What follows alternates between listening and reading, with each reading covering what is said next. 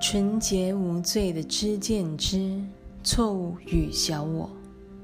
四、正见心境不可与真知心境混为一谈，因为它只有正确思维的能力。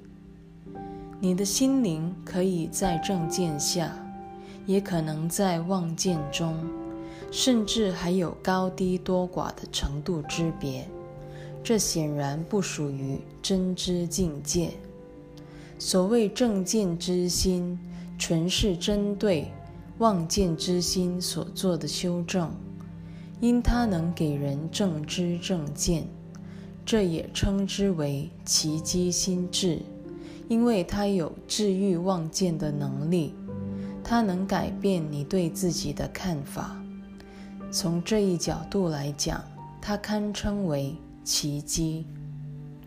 五，知见多多少少都涉及了心灵妄用自己的能力，因为它将心灵导向不肯定之境。心灵原是充满活力的，当他选择分裂之际。他已选择了知见的途径。心灵在分裂以前为真知是瞻，分裂之后，他的选择势必暧昧不明。因此，只有条理分明的知见，才能解除这一暧昧。只有当心灵为真知是瞻时，才可能恢复它原有的功能。如此，他便加入了为灵性服务的行列，知见也会随之潜移默化。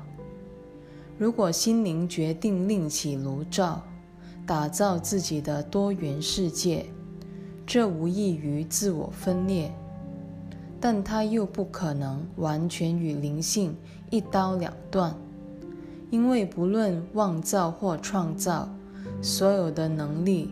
都源自于灵性。即使在妄造之际，心灵仍然得承认它的终极源头，否则它就无法继续存在。然而，生命是不可能消失的，因为心灵隶属于上主所创的灵性，并因此永恒不朽。